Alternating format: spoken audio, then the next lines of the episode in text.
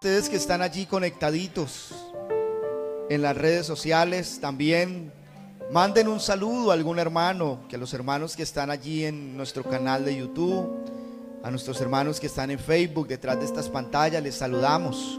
¿Cuántos le envían saludos a los hermanos que están conectados en esta mañana?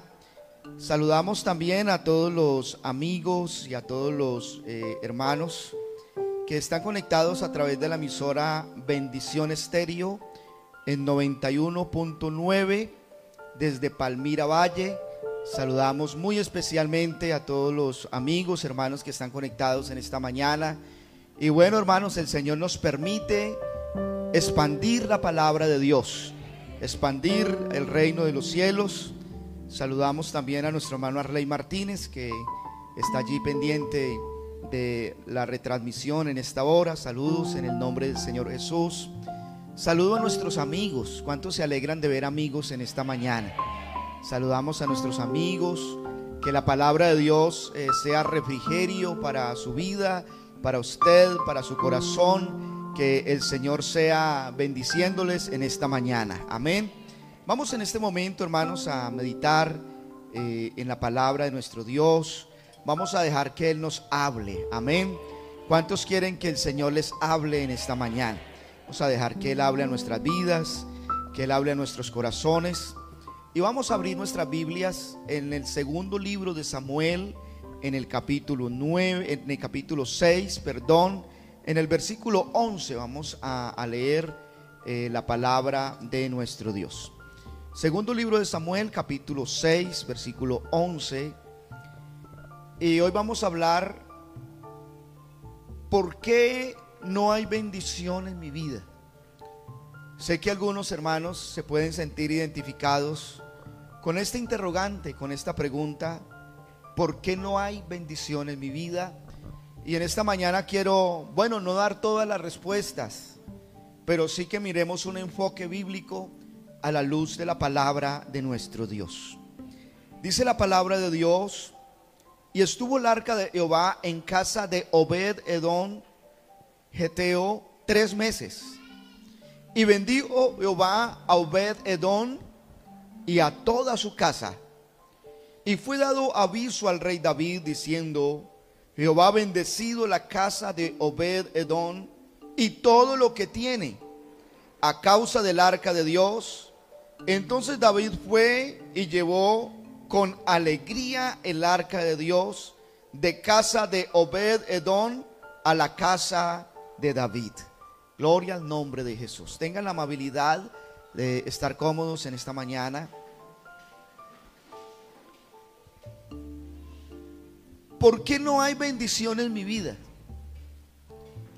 ¿Qué respuesta pudiéramos dar en esta mañana? Algún hermano que me diga, hermano, por esto no hay bendición en, en la vida de alguien. A ver, alguien que me ayude. La desobediencia. La falta de oración. A ver, por aquí a mi izquierda. Falta de temor a Dios. Bueno, escuché algo por ahí, pero no lo entendí. Falta de fe. Gracias, hermana. Entonces vea que hay unas razones por las cuales no hay bendición en mi vida, por la cual puedo decir que falta la bendición de Dios.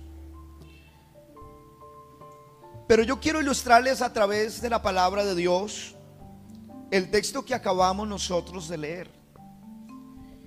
El arca había sido llevada a los filisteos y había sido colocada en la casa del dios Dagón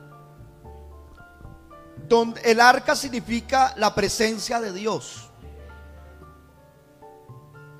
Y cuando la colocaron en la casa del dios Dagón, al otro día ese dios amaneció postrado ante el arca. Y bueno, los sacerdotes de Dagón lo pararon nuevamente su estatua, pero al siguiente día estaba otra vez postrado pero estaban cortadas las manos y la cabeza estaba separada del tronco. Luego de eso dice la Biblia que se agravó la mano de Jehová contra ellos y hubo muchos heridos por tumores. ¿Por qué? Porque ellos no sabían cuidar el arca del pacto. Y entonces ellos enviaron el arca del pacto, la enviaron nuevamente a Israel. Porque ellos dijeron, hay que mandar esto a la casa de Israel porque si no aquí todos morimos. Y la casa, el arca del pacto estuvo en tres lugares antes de entrar a la ciudad de David. Y en estos tres lugares donde estuvo el arca de Dios fue cuidada de diferentes maneras. Fue cuidada de diferentes formas. Y a unos les trajo juicio, pero a otros les trajo bendición. Porque hermanos, cuando nosotros cuidamos de la presencia de Dios, la presencia de Dios es bendición para nosotros. Pero quienes desafían a Dios y quienes no toman en serio la bendición de Dios en su vida, esta llega para juicio. La palabra del Señor nos dice que la primer lugar donde estuvo fue en un lugar llamado Bethsemes. Allí estuvo el arca del Señor. Y dice la palabra de Dios. Entonces Dios hizo morir a los hombres de Betsemes porque habían mirado dentro del arca de Jehová y hizo morir del pueblo a 50 mil 70 hombres, sin contar mujeres. Y lloró el pueblo porque Jehová lo había herido con tan gran mortandad. Entonces, ¿qué pasó ahí cuando el arca debía de ser bendición para ellos. ¿Y por qué se convierte en un juicio? ¿Por qué se convierte en algo que no es bendición? Cuando llegó el arca de Jehová a los habitantes de aquel lugar, ellos ofrecieron holocausto a Dios. Ofrecieron sacrificio al Señor. Lo segundo que hicieron ellos fue que los levitas cumplieron con los rituales. O sea, hicieron el culto adecuado a Dios. Porque es que a Dios no le podemos rendir culto de cualquier manera. Y lo otro que hicieron ellos fue dedicar sacrificio.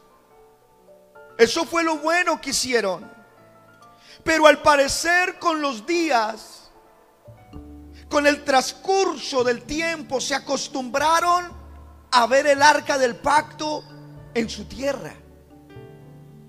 Y cuando nosotros nos acostumbramos a la bendición de Dios y no aprovechamos la bendición de Dios, hermano, Dios mira quién valora su presencia y quién no. Dios lo mira. Y al parecer ellos se, se acostumbraron a que el arca estuviera todos los días y, pasaban y, decían, bueno, ahí está el arca, porque según miro, el arca quedó en una piedra.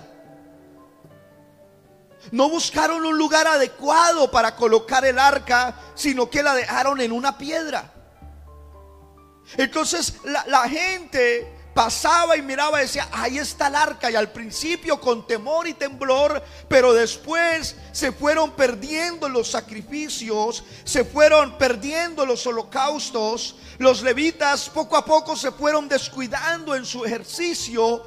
Y entonces Dios vio que a su presencia y a su gloria se le estaba perdiendo el interés que debía de tener. Y tanto era la confianza o la rutina con que habían entrado que algunos ya abrían el arca del pacto y miraban lo que había dentro del arca del pacto. Y quienes conocen la palabra de Dios, el arca del pacto, nadie podía tocarla. Nadie podía mirar dentro del arca del pacto porque representaba la presencia misma de Dios y era una manera de tener reverencia y respeto a Dios.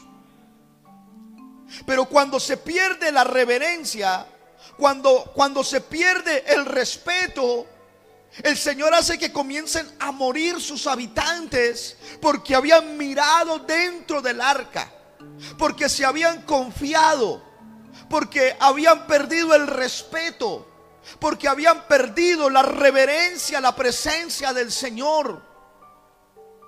Y yo quiero decirles, mis queridos hermanos, en esta mañana, que esto que le ocurrió a los habitantes de Israel, de aquella provincia, puede que a alguien le esté pasando en su vida en esta mañana. Puede que alguien llegó la presencia de Dios a su vida y al principio le ofrecíamos holocaustos. Al principio, como los levitas, rendíamos el culto que el Señor merece. Al principio estábamos allí pendientes del arca.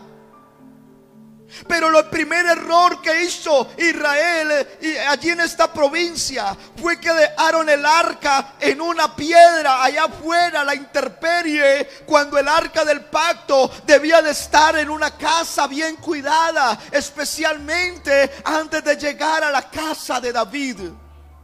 Y hay personas, hermanos, que no valoran la presencia de Dios.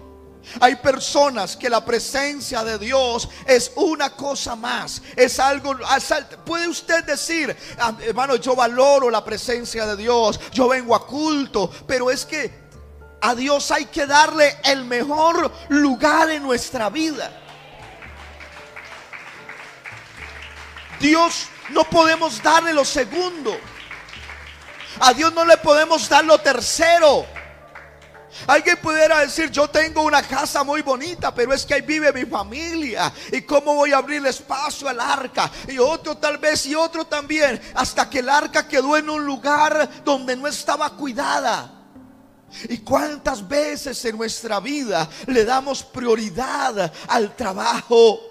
Le damos prioridad a la familia, le damos prioridad a lo que nos gusta hacer, le damos prioridad a nuestra empresa, le damos prioridad a nuestro trabajo, le da prioridad usted a otras cosas y, coloca en primer lugar otras cosas, pero cuando usted coloca en primer lugar a Dios, Dios va a bendecir lo otro, Dios va a bendecir su casa, Dios va a bendecir su familia, Dios va a bendecir su estudio, Dios va a bendecir su trabajo cuando nosotros colocamos a Dios en primer lugar.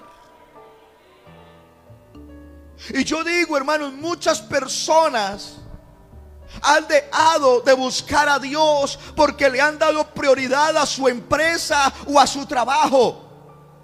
Pero déjeme decirle que ahí no está la bendición de Dios. Porque hay personas que puede ser que económicamente prosperen, pero es que la palabra de Dios dice que la bendición de Jehová es la que enriquece. Pero también dice, y la que no añade tristeza. Porque hay riquezas que vienen con tristeza, que vienen con estrés, que vienen con preocupaciones, que vienen con angustia, que vienen con avaricia, que vienen con ansiedad. Y esa riqueza no viene de allá arriba ni proviene de la bendición de Dios. Y hermanos, no hay nada más triste que usted tal vez tener dinero, pero no tener la bendición de Dios. Yo creo que en esta mañana nosotros valoramos es la presencia de Dios en nuestra vida. Y si el Señor nos ha de bendecir, que también el Señor traiga bendición a nosotros.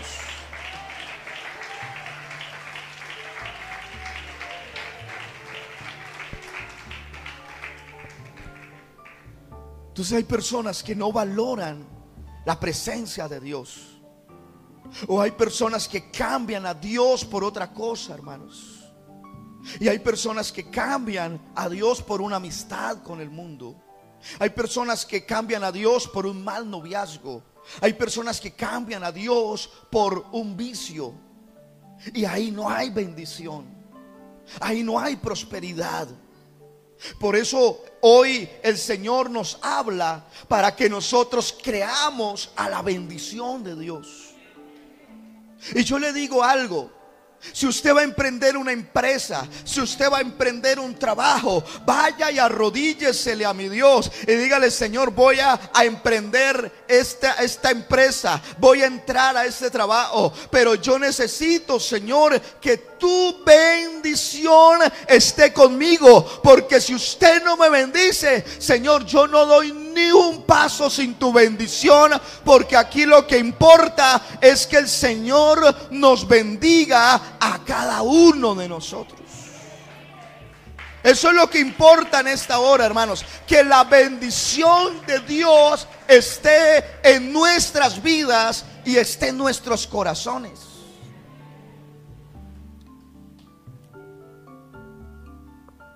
Luego de que los habitantes descuidaran la presencia de Dios. Luego de que no hubiera bendición, de que hubiera mortandad. Porque Dios nos ha traído para bendecirnos a nosotros. Pero si descuidamos su presencia, entonces viene el juicio. Y entonces los habitantes de Bet-Semen dijeron, llévese el arca de aquí y si no aquí, nos morimos todos. Y hay gente que diga, pastor, yo no oro porque viene más prueba. Pastor, yo no me consagro porque vienen dificultades. Yo mejor así lejitos estoy bien. No crea. Hay que acercarnos bien a Dios.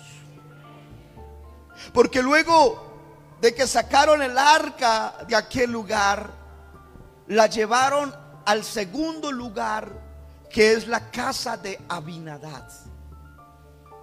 Y en la casa de Abinadad, en segunda de Samuel 6, versículo 6, dice la palabra de Dios. Cuando llegaron a la era de Nacón, Usa extendió su mano al arca de Dios y la sostuvo porque los bueyes tropezaron. Y el furor de Jehová se encendió contra Usa y lo hirió allí Dios por aquella temeridad y cayó allí muerto junto al arca de Dios. O sea, en el segundo lugar donde estuvo el arca de Dios, tampoco hubo bendición. Y yo quiero decirles que qué pasó en la casa de Abinadad. Vea que el arca ya no estaba en una roca. Dice que ya estaba en la casa de quién? De Abinadad.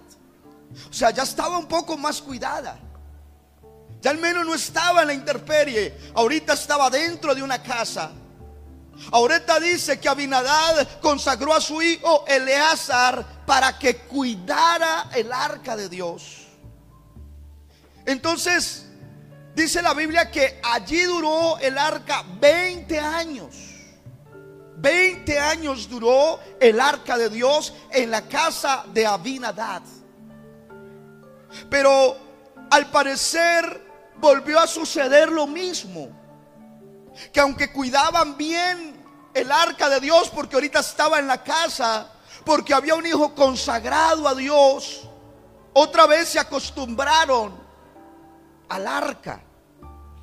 Y hermanos, hay un peligro cuando usted se acostumbra al culto, cuando usted se acostumbra a la oración, cuando usted se aprende el canto de memoria y lo canta por cantarlo, usted se acostumbra.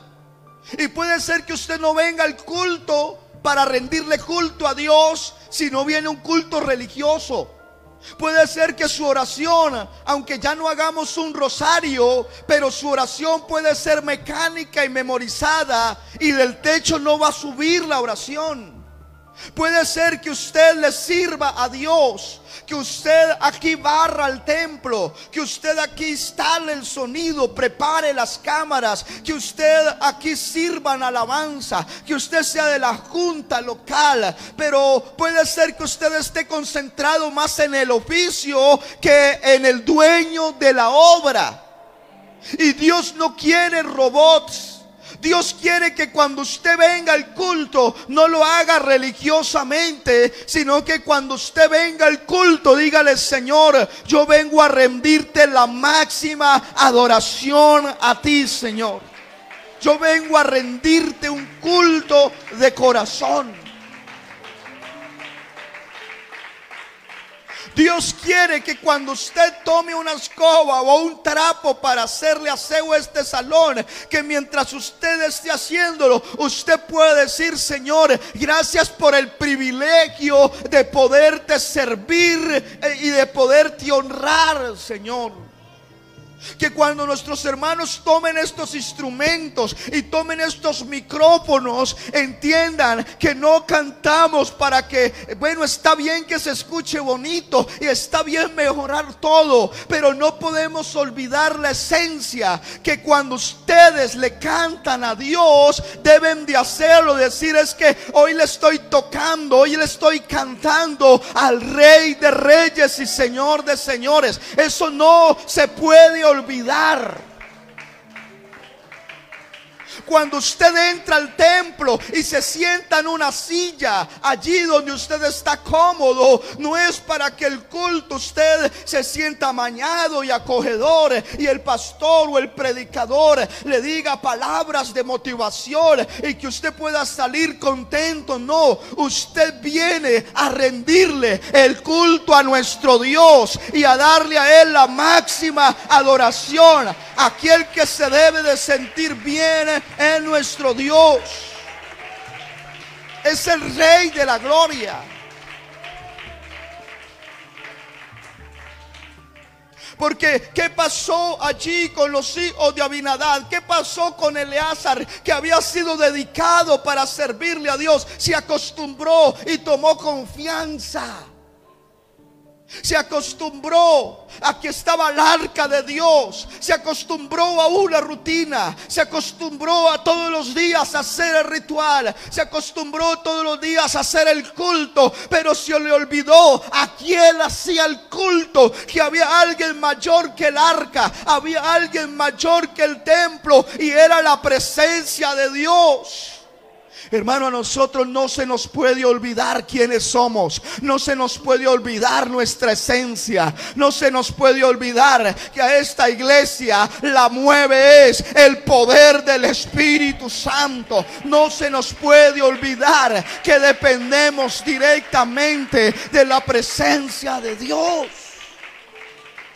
Dele fuerte ese aplauso a mi Dios en esta hora.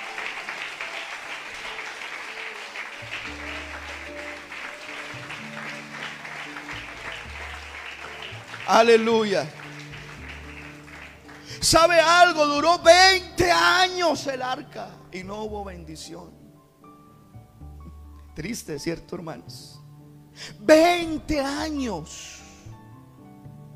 Y yo digo, ¿Cuánta gente cristiana se ha convertido, se ha bautizado, está en la iglesia, no se apartan, pero tampoco hay bendición en su casa? Tampoco sabe por qué. Porque aunque entramos al Señor, en algunas casas decimos que está el cuarto de San Alejo. Y en el cuarto de San Alejo usted coloca lo que casi no se usa.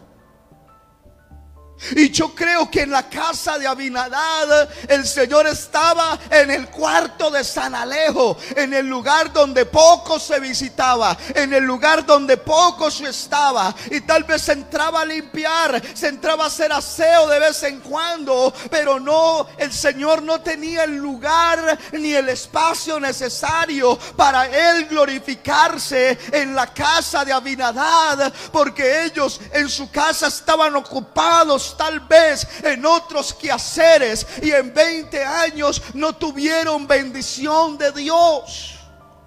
Hay personas que se bautizan, hermanos. Hay personas que sirven, pero cuando usted entra a su casa, no hay un lugar adecuado para Dios. Hay otro lugar adecuado tal vez para las redes sociales, adecuados tal vez para las series favoritas, adecuado tal vez para el ejercicio, adecuado tal vez para muchas cosas, pero no hay un lugar dentro de la casa que esté adecuado para que la bendición de Dios se glorifique. Pero Dios está hablando en esta mañana para que usted adecue un lugar de bendición en su casa.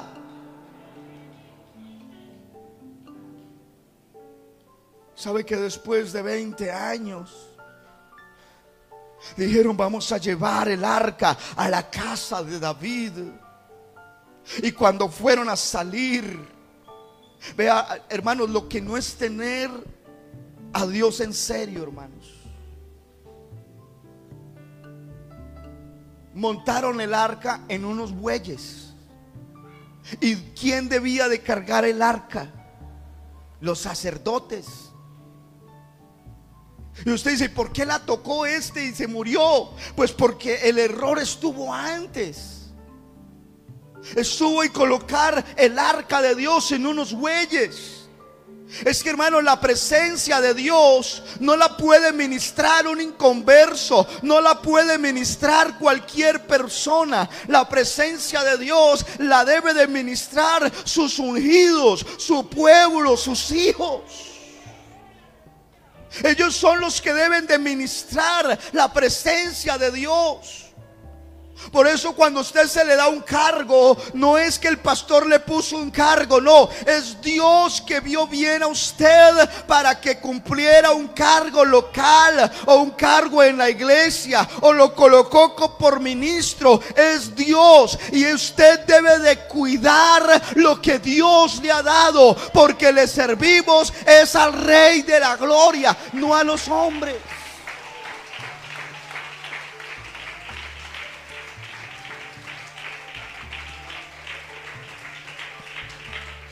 Pero hay gente que Dios le da y lo coloca en bueyes, lo coloca en burros. Aquí le servimos como Dios quiera. Hacemos ahí a las cosas, a las patadas, decimos nosotros. Pero con Dios no es así.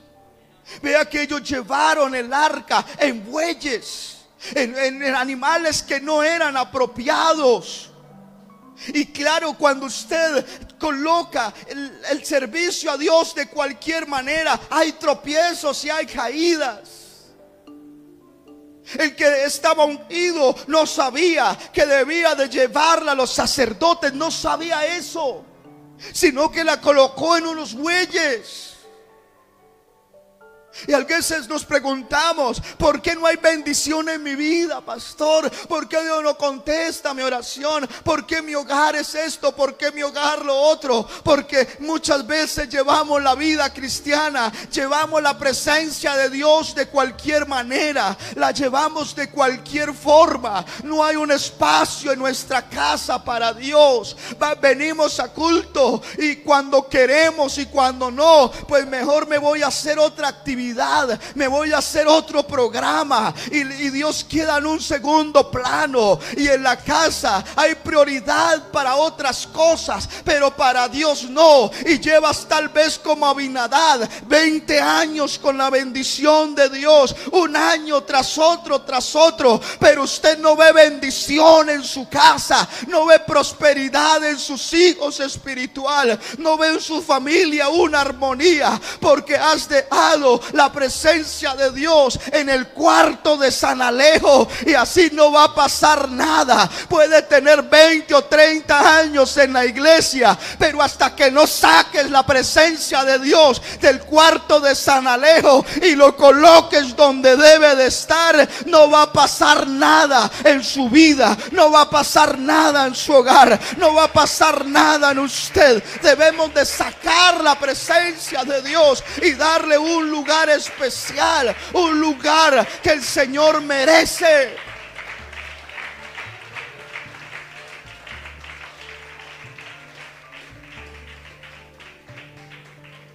Y yo quiero hacerle una pregunta en esta mañana. ¿En qué lugar está la presencia de Dios en su vida? ¿En qué lugar? Y hermanos, preocupémonos ¿Sabes qué dice la Biblia? Que si el Señor no viene pronto, ni el justo sería salvo. El Señor dice que cuando Él venga a la tierra, hallará fe en la tierra. O sea, esto, hermanos, de nosotros en este momento debemos de luchar. Mientras el mundo se preocupa por otras cosas, mientras el mundo está preocupado porque esto se arregle, hermano, el único que puede arreglar esto se llama Jesús de Nazaret. Nadie más puede arreglar el mundo sino el Señor Jesús. Y hasta que el hombre no busque a Dios, no crea que nada va a arreglar la presencia del Señor. Quisiera en esta mañana que oráramos. ¿Cómo está tu fe? ¿En qué lugar tenemos a Dios en nuestras vidas? ¿Por qué no hay bendición en mi vida? ¿Por qué no hay bendición? ¿Por qué? Porque siento que mi vida espiritual no progresa. Porque siento que en vez de mejorar, como que voy en picada, voy decayendo. Porque hermanos, le hemos quitado el lugar a Dios que Él merece. Pero vamos a orar y vamos a decirle, Señor, yo quiero darte el lugar que tú mereces. No dejes el arca en una roca. No subestimes la presencia de Dios como quienes miraron por dentro del arca. Como quienes criticaron la iglesia. Porque quienes critican los líderes, por quienes critican al pastor, hermano, es que aquí no se trata de eso. Dios es el dueño de esta iglesia. Y cuando usted habla mal de la iglesia, está hablando mal del dueño de la obra también. Porque a veces, hermanos, venimos al culto, pero un culto religioso, pero Dios quiere que tengamos corazones dispuestos en esta mañana. Dios quiere que estemos realmente entregados a la presencia de Dios. Porque no le decimos al Señor, en esta hora, Señor. Ya entiendo por qué no hay bendición en mi vida. Pero perdóname, Señor. Perdóname si no te he dado el lugar que mereces. Perdóname, Señor Jesús, si te estoy sirviendo, pero estoy sirviéndote como colocándote en bueyes de cualquier manera, Señor. Y humillémonos a la presencia de Dios. Y digámosle, Señor, en esta mañana, yo quiero, Señor, yo quiero en esta mañana que tu presencia me cobije, Señor. Yo quiero en esta mañana que tu presencia me abrigue. Yo quiero en esta hora, Señor, que tu presencia, que tu gloria esté en mi vida y esté en mi corazón, Señor. Dígaselo al Señor. Hace tus manos en esta mañana y dígale, Señor, despiértame. Dígale, Señor, ayúdame. Ya sé por qué se están yendo las bendiciones, pero ayúdanos, Señor Jesús.